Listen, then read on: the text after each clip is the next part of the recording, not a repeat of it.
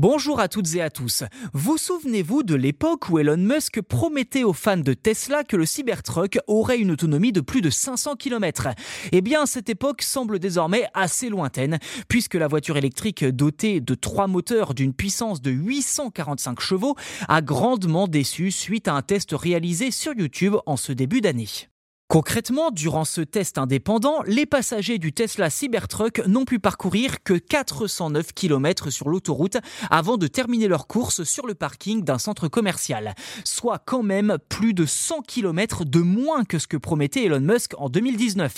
En fait, le Cybertruck ne pourra atteindre cette autonomie de 515 km qu'avec l'aide d'un prolongateur d'autonomie. Comprenez par là une batterie supplémentaire située à l'arrière du véhicule dont le coût est quasiment de 15 000 euros, qu'il faut donc ajouter quand même aux 92 000 euros de base du Cybertruck pour une facture totale de 107 000 euros.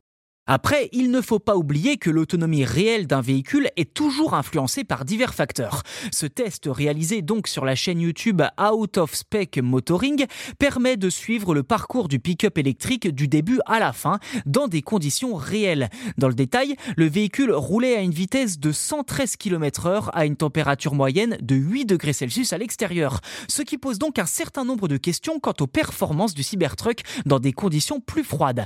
Comment le véhicule se débrouille au Canada ou en Europe du Nord par exemple, où les températures sont tombées en ce début d'année à moins 40 degrés Celsius en Suède.